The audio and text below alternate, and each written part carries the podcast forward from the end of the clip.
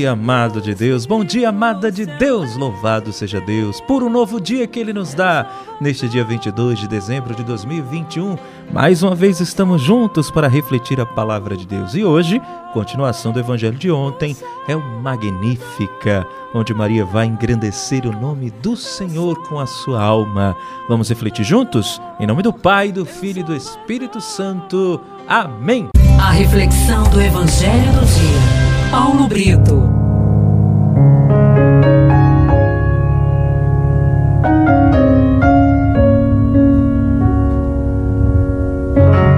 A primeira leitura de hoje está no primeiro livro de Samuel, capítulo 1, de 24 a 28.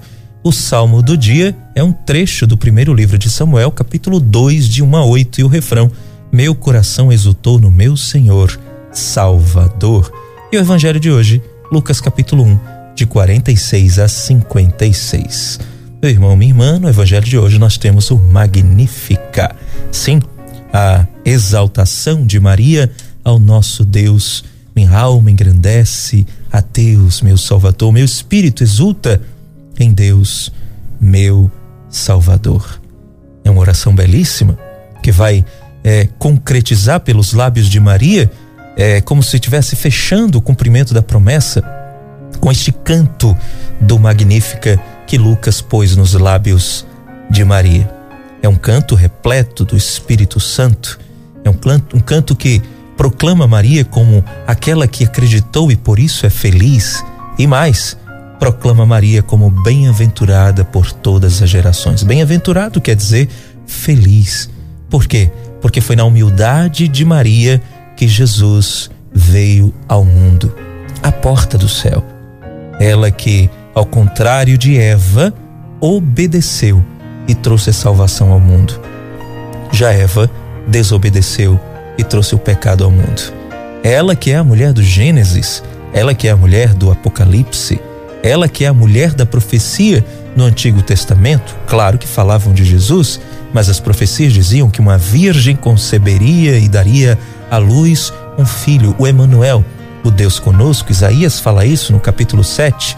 E Gabriel vai confirmar o Emanuel que Isaías profetizou no Antigo Testamento quando vai visitar Maria e dizer que este é o Emanuel. E aí está Maria, dizendo para nós o cumprimento da promessa de Deus, que dispersou os soberbos de coração, que mostrou a força do seu braço, que derrubou do trono os poderosos com a chegada de Jesus e elevou os humildes. Elevou os humildes onde? Em no próprio Jesus, que já nasceu excluído, não tinha lugar nem para nascer.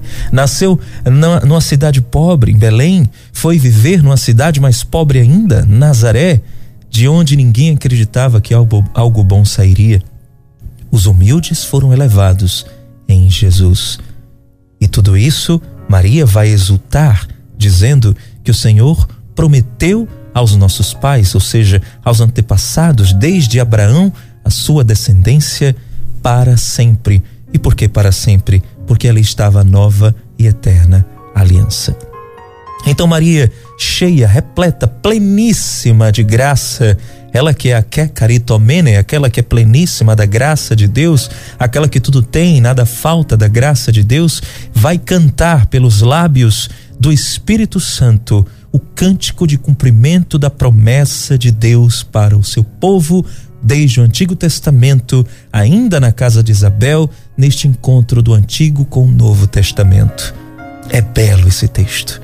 É belíssimo esse texto para nós. É um texto que merece conclamação, é um texto que merece louvor, porque a mãe do Salvador, a arca da nova aliança, canta a promessa e o cumprimento de Deus para a nossa vida com a encarnação do Verbo.